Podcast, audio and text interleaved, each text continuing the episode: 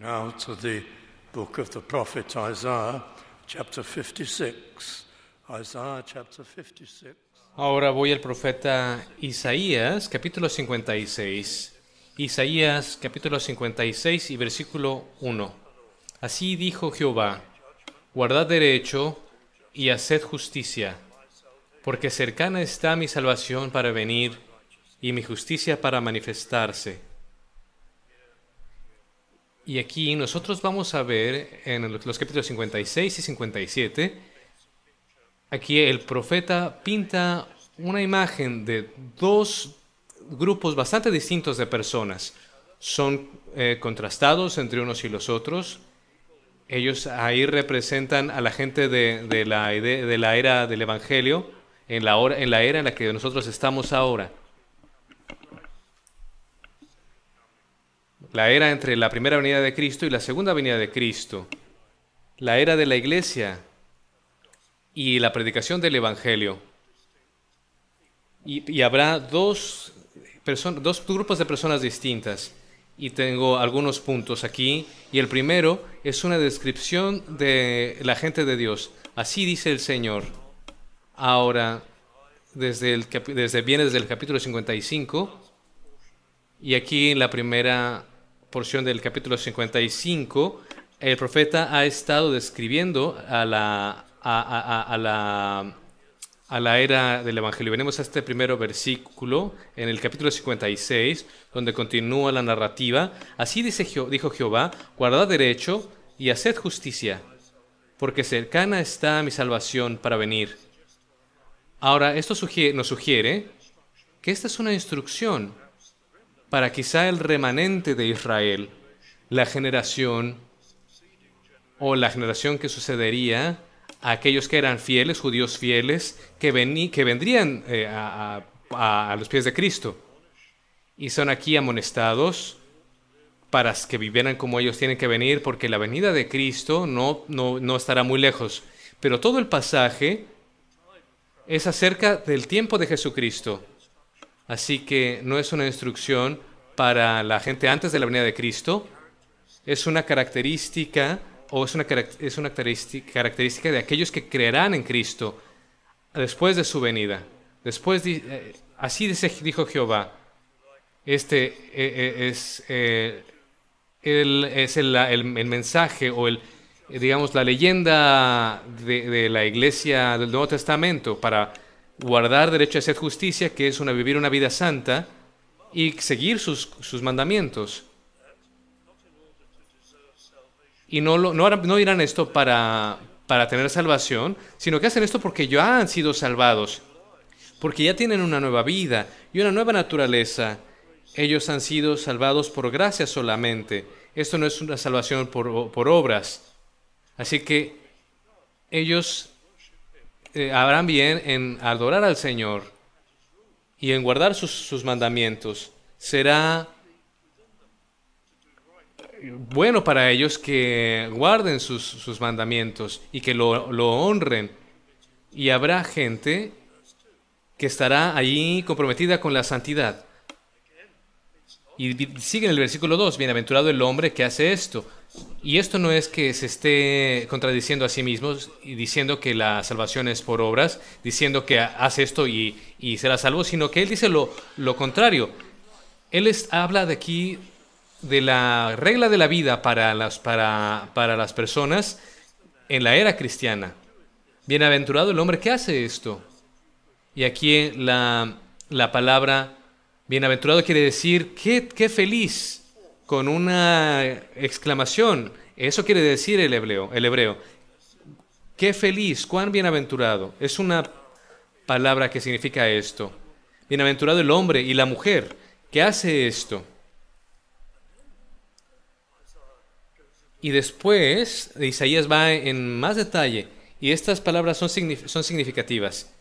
Y el Hijo de Hombre, bueno, cuando nosotros hablamos del Hijo del Hombre o leemos de esto en el resto de la Biblia incluso en el Nuevo Testamento, se usa como un título para el Señor o el título de Cristo, de la deidad.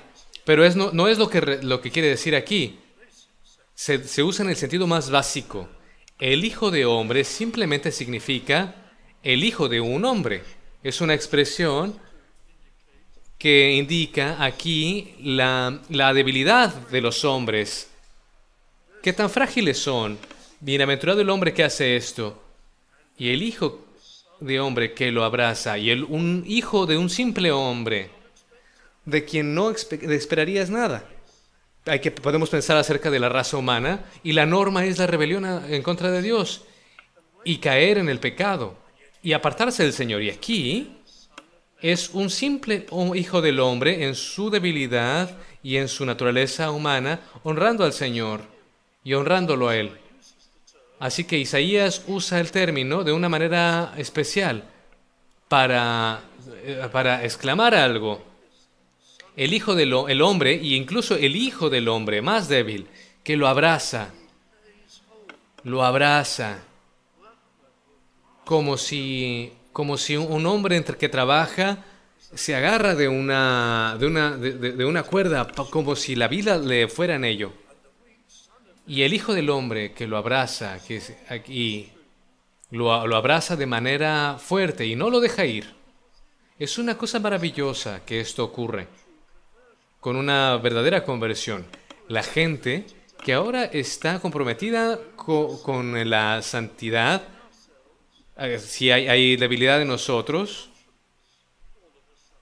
y de repente tenemos una conciencia y tenemos ahora una preocupación y, nosotros nos odiamos a nosotros mismos cuando nos equivocamos y cuando nosotros eh, eh, estamos em, infligiendo algún tipo de mal o estamos eh, contristando al Señor. somos simplemente simples humanos y ahora tenemos este nuevo deseo de, complacer al Señor que nos empuja, y eso lo vemos en la conversión. Esto que está allí dentro de nosotros, y esto está escribiendo a dos, a dos personas, y aquí está un grupo, el primer grupo de personas, el grupo de Dios, la gente de Dios, que tienen esos instintos para obedecer al Señor y vivir una vida de santidad. Recuerdo muchos años atrás, y estoy yendo muy atrás en el tiempo solamente para tener algunas ilustraciones, para que no estemos aquí identificando a personas de las que estoy hablando, pero yo recuerdo un hombre joven que era muy inteligente y él logró ir a la universidad, fue a Cambridge, a la Universidad de Cambridge, y fue allí a estudiar filosofía. Y a él le gustaba presumir un poco sobre su poder de razonamiento y su conocimiento. Pero antes de que fuera, él fue salvado. Este hombre fue salvado. Y, no pareciera no había ser cambiado, no, pareciera no haber sido cambiado muy, gran, muy grandemente. Podía haber sido un poco presumido, pero ahí iba, iba a hacer filosofía en Cambridge. Ella, él estaba eh, muy joven en la fe y yo tenía un poco de miedo por él. Estaba preocupado él estaría allí en su elemento, él iba a absorber todo esto de un nuevo curso de vida en la universidad y con toda esta filosofía del mundo, porque, pero yo estaba mal, lo juzgué mal, porque cuando él volvió, vino a vernos de nuevo, toda su, toda su, su charla era acerca de, del desastre que era la filosofía, que estaba, que estaba aprendiendo, donde estaban mal, donde estaban, estaban ahí eh, colisionando con la, con la palabra del Señor, él pareciera que había avanzado en su vida cristiana por 10 años. Y yo estaba, lo había juzgado mal, porque él de verdad estaba convertido y sus, los instintos correctos estaban en él. Y, y entre estas cosas que podían, estaba, que podían estar allí eh, minando su vida cristiano, eh, eh, esto no ocurrió. Yo recuerdo a una mujer joven que era bastante rebelde y ella quería que todo lo que se le dijera fuera probado. Ella quería prueba de todo. Y ella tenía que darse cuenta de todo. Y hay virtuosidad en esto, por supuesto. Pero puede ser bastante difícil también. Y después e, ella fue ella fue salva y ella fue salva un poco antes de que fuera un curso que este curso completamente la de- destruiría este, este, su, vida espiritual. Pero después de, que fue salva y fue este curso, ella eh, ahora tenía visiones y- y- y convicciones mucho más firmes. Y bueno, yo he visto esto, no quiero distraernos con estas anécdotas. No, no quiero hablar de esto toda la noche, pero yo recuerdo años atrás a muchos, a muchos otros que fueron a la comunidad estudiantil y, ellos se mantuvieron. Y bueno, algunas, algunas veces las personas caen, algunas veces tropiezan, pero Dios en su gracia los, causa para que, los encausa para que se recuperen. Y a veces podemos decir, oh, y yo, estamos mandando a personas quizá inadecuadas para este lugar, pero el Señor las preparará, porque tendrán este instinto para agarrarse del Señor Jesús. Porque eso aquí dice, bienaventurado el hombre que hace esto, y el Hijo que, del hombre que lo abraza. Y allí se mantienen los hijos, los hijos de Dios. Por ejemplo, eh, cuando ah, hom- hombres jóvenes iban a las Fuerzas Armadas y cuando estaban en entrenamiento básico y cuando estaban ahí sufriendo eh, burlas, los, los- los que eran convertidos, que estaban sufriendo todas estas burlas ahí en, el ejército, y ellos ahí se mantuvieron firmes desde el principio. Y ellos se, se animaban los unos a los otros y buscaban al Señor. Esto no solamente es una, es una cosa intelectual, una conversión intelectual. Esto te pone a ti una determinación en el núcleo del ser y da una nueva conciencia. Y siguiendo aquí en el versículo 2, que guarda el día de reposo para no profanarlo y que guarda su mano de hacer todo mal. ¿Por qué aquí se habla del sábado? Bueno, hay diez mandamientos. Hay muchas cosas que se pudieron haber mencionado aquí para delinear cómo es que se debe obedecer al Señor y ser justos. Pero ¿por qué el sábado entonces? Bueno, obviamente el sábado es importante. Isaías aquí está siendo serio. No es, no es solamente un símbolo, está aquí, en derecho, eh, eh, eh, por derecho propio. Es un, un mandamiento del Señor, pero al mismo tiempo sí es un símbolo. Porque el sábado representa toda la vida cristiana. Si, si el sábado no está bien, el resto de- de la vida cristiana no está bien. Quiere decir el día de reposo, ¿no? En, el, en el tiempo de, la ley. Cuando man- cuando mantenemos el día del Señor, las cosas que son santas, entonces todo lo demás vendrá también a, ser, a tomar su lugar. Justamente, hace algunos años, un hombre vino a visitarme. Él era un ministro en una iglesia en Estados Unidos y él quería hablarme. Y esto ocurre de vez en cuando. Y él me dijo a mí de repente, como si fuera algo de confort para mí, yo no soy alguien que crea mucho en el día de reposo. Y es, yo estuve sorprendido de que esto hubiera ocurrido. Yo no soy alguien que cree en el día de reposo, en el, guardar el día de reposo. Yo le dije a él, bueno, ¿cómo es que te convertiste en un ministro? Y entonces él se sorprendió bastante cuando yo le pregunté esto. Y me- él preguntó, ¿qué tiene que ver esto con, con que yo me convertí con un ministro? Porque yo no creo en el día del reposo. Y él me dijo en su defensa, bueno, la, la mayoría de los ministros no, no guardan el día de reposo. De manera, de- de manera muy rígida. Y yo, y yo dije, yo simplemente no lo entiendo. El domingo, el día del reposo, que es el sábado para el sábado para, para los cristianos, es el, es el día en el que los cristianos vamos a tener una probadita del cielo. Y bueno, él cambió, cambió el, el tema. y yo ya no quise seguir eh, con esto, pero fue una pena que esto eh, se sigue en estos días. Los, las iglesias que creen en la Biblia, que no honran el, el día del Señor. Esto es importante.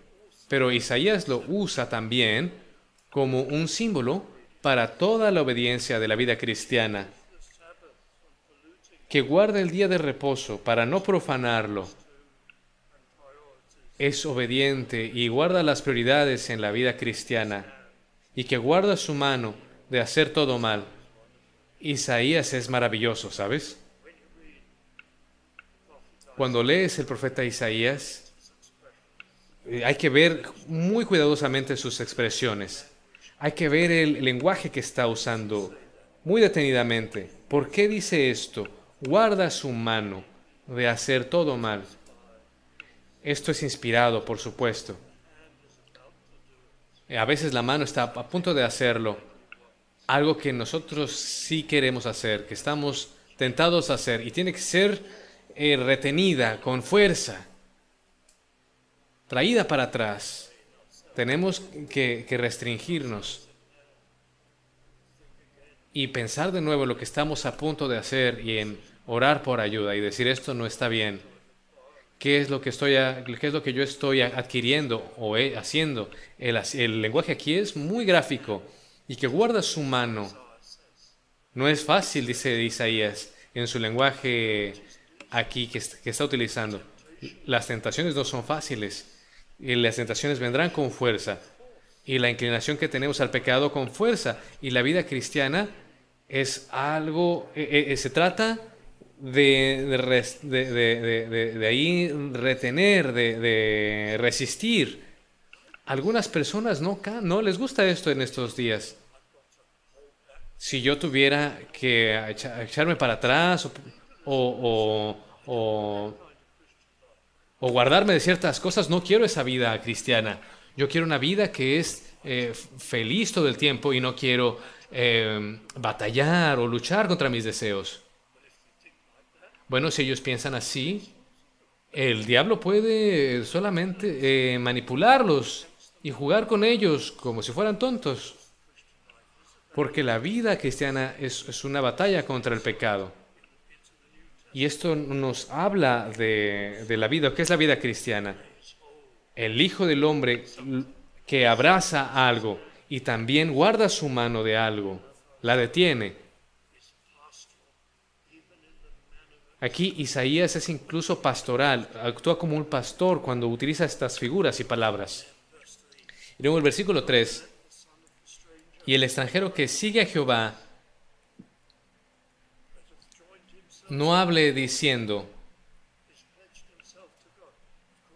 ah, por supuesto, esto, este es un lenguaje del Antiguo Testamento, pero se habla aquí de, de la gente del Nuevo Testamento, se está refiriendo a nosotros. El extranjero, el gentil, que sigue Jehová, no hable diciendo, me apartaré totalmente Jehová de su pueblo. Bueno, los extranjeros, los maobitas, no, eran, no, se les dejaba entrar al templo. Y no sé, que, esto no, no, no, no ocurra. Cuando venga la era del Evangelio, no habrá impedimento para que los extranjeros, para los gentiles, para que ellos no vengan, no vengan al conocimiento del Señor. Eso ya no ocurrirá ellos tendrán ciudadanía con Israel. El nuevo, la iglesia del Nuevo Testamento es la iglesia de los convertidos que son judíos y gentiles, los judíos y los extranjeros. las distinciones del pasado se acabaron. Y aquí Isaías sigue. Ni diga el eunuco, he aquí yo soy árbol seco, yo no me puedo reproducir. Y por eso soy excluido de la ceremonia del templo. Y ya no se debe decir esto porque la ley ceremonial terminará con la venida de Cristo. No habrá divisiones más. Versículo 4, 4. Porque así dijo Jehová a los eunucos que, eunucos que guarden mis días de reposo. Este es un símbolo de la vida cristiana. Y escojan lo que yo quiero el estilo de vida que yo deseo y que lo escojan conscientemente y abracen mi pacto, que lo agarren con fuerza, mi pacto, que lo agarren con fuerza, que confíen en Jesucristo y lo que Él ha hecho por nosotros. Versículo 5, yo les daré en mi casa, les daré lugar en mi casa, es en, la en mi iglesia, y dentro de mis muros, y nombre mejor que el de hijos e hijas, nombre mejor que el de hijos e hijas. ¿Cómo puede ser mejor que el nombre de hijos o hijas de Dios? Sí, un mejor lugar. Nombre perpetuo les daré. Una nueva identidad y un nombre y un nuevo carácter que nunca perecerá. Estas son cosas tremendas. Así que nos, seremos, nos, seremos eh, eh, príncipes y princesas de Dios y tenemos una, gran, una relación cercana con el Señor y seremos herederos de una vida eterna. Y luego sigue en el versículo Isaías, en el versículo 6, y a los hijos de los extranjeros que sigan a Jehová para servirle y que amen el nombre de Jehová para ser sus siervos, para ser sus siervos y que lo amen. Ahora, esto no viene eh, a nosotros inmediatamente, con toda su fuerza. Algunos lo, entenderán al principio. Para servirle. No solamente creer en Él y amarle y estudiarle. Tú también le sirves. Ahora le escuchas para Él. Le escuchas para servirle a Él. A todos los que guardan el día de reposo para no profanarlo y estudian las, las, normas de la vida cristiana y las guardan, y abracen mi pacto.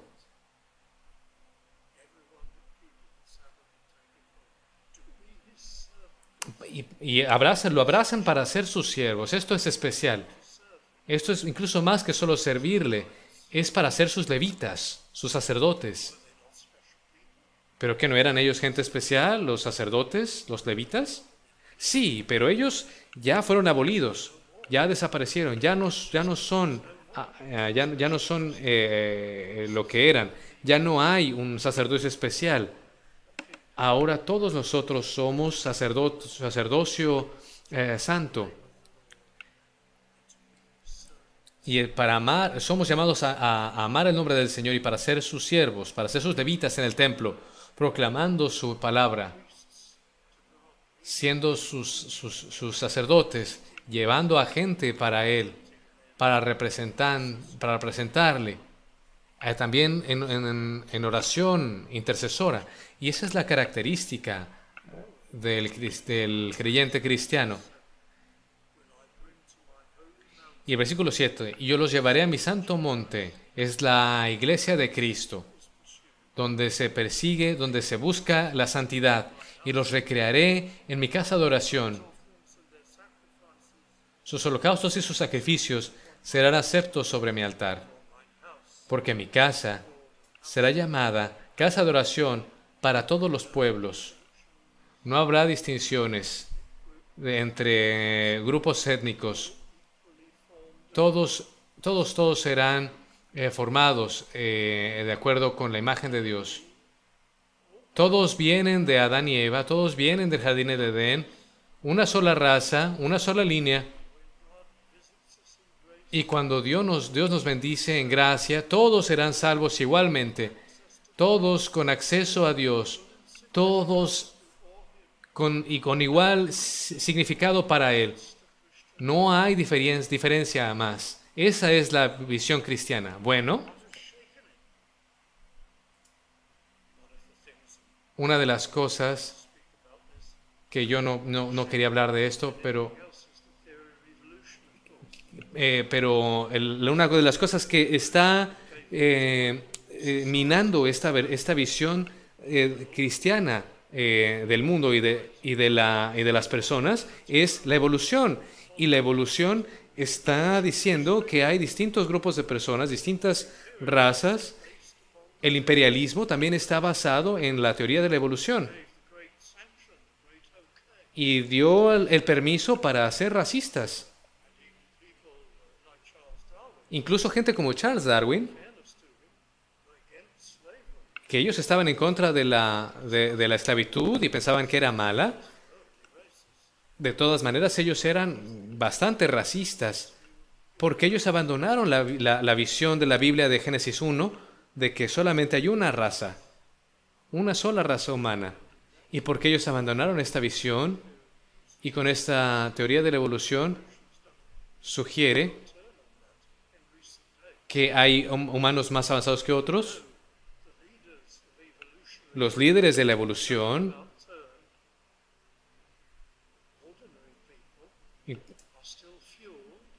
y- ellos hacen que gen- gente ordinaria piense eh, bajo los princi- principios, principios de, la evolución. Y ese es el fundamento del racismo. Y eso hace pensar que la gente piense que nosotros venimos de, que venimos de distintas ramas de la, de la humanidad, con distintas capacidades y cosas así. Que es, y este es el motor del racismo. Y esto está sembrando allí este racismo en, la- en el, en el corazón de las personas. Hasta que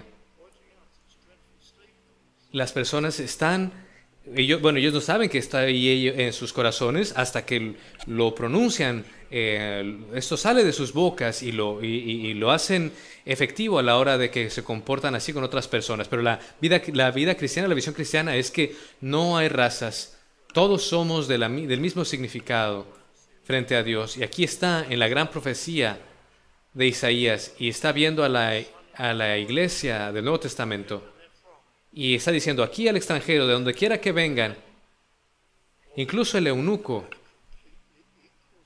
todos ellos tienen un estado igual, eh, con una, la bendición igual con, eh, con Jesucristo en el reino de Dios. Y los, los verdaderos creyentes siempre han creído esto. Aquí está el versículo 7 y la, la- la última parte de, esta, de este versículo dice lo mismo. Porque mi casa, y esto es lo que Jesucristo después diría en el templo, porque mi casa será llamada casa de oración para todos los pueblos. El reino de Dios y la iglesia de Cristo, nosotros llamaremos a su, clamaremos a su nombre y le alabaremos y le exaltaremos y le daremos gracias por la redención y por nuestra salvación. Y nos arrepentiremos de, su- de- nos arrepentiremos, someteremos nuestras vidas a él todos los días y viviremos nuestros días enteramente para él e intercederemos por ellos y oraremos por ellos, por otras personas. Todo tipo de oraciones por las personas. Aquí el versículo 8 dice Jehová el Señor, el que reúne a los dispersos de Israel, aún juntaré sobre él a sus congregados. Bueno, queridos amigos, solamente hice una referencia a este versículo 9 porque tengo que terminar aquí, no tengo tiempo para desarrollar la siguiente sección.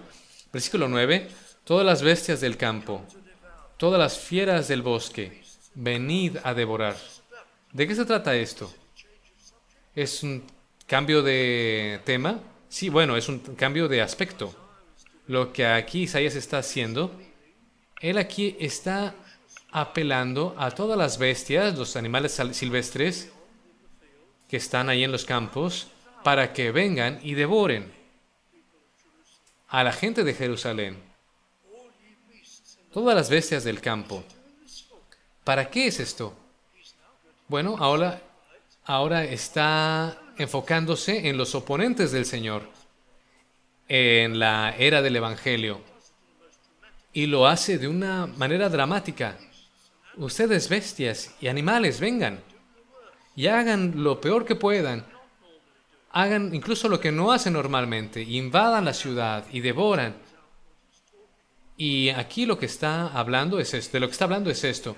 Él aquí está, aquí como diciendo que las personas que enseñan cosas de idolatría, que enseñan a falsos dioses, enseñanzas falsas, todas estas personas que, que eh, en, tiempos pasados, eh, ídolos eh, literales, en,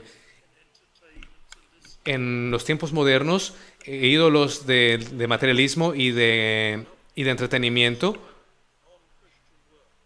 y él está diciendo, a ellos le está llamando bestias,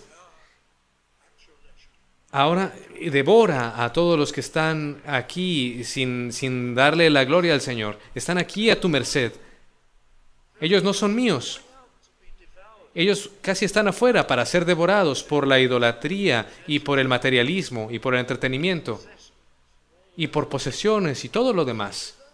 Es lo que ellos aman, es lo que ellos quieren. Así que vengan, devóralos.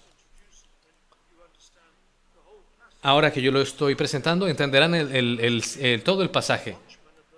Seguimos, en el versículo 10. Sus atalayas son ciegos, sus maestros ignorantes, todos ellos ignorantes, todos ellos perros mudos, no pueden ladrar. No pueden ladrar estos perros, soñolientos, echados, aman el dormir. Ellos son perros que, están aquí eh, queriendo muchas cosas. Son comilones, son insaciables. Y toda esta sociedad representa esto. Puede ser muy crítica de muchas cosas, pero esta sociedad ama la, la idolatría y el materialismo y el entretenimiento es aquí la manera de Isaías de contrastar a, los que son mundanos de los cristianos. Aquí dice, habla de los cristianos y dice, los cristianos saben lo que está bien y lo que está mal. Él se prende de, la verdad, la abraza. Puedes poner a un joven cristiano en, eh, en un ambiente muy malo y él allí se mantendrá firme. Y él sabe, sabe que ama al Señor y él tiene todo este ánimo del Señor, pero el, que, el no creyente, él puede tener PhDs, puede tener doctorados y sofisticado, pero él está abierto a la idolatría moderna y para la incredulidad. No tiene Dios. Y aquí Isaías está desarrollando el contraste entre los creyentes y los no creyentes con este tipo de lenguaje, pero esto es suficiente por, por esta noche para ver e, estas cosas que están tan claras en el libro de Isaías. Vamos a terminar nuestro, eh, nuestro estudio cantando el himno, himno número 593, himno 593.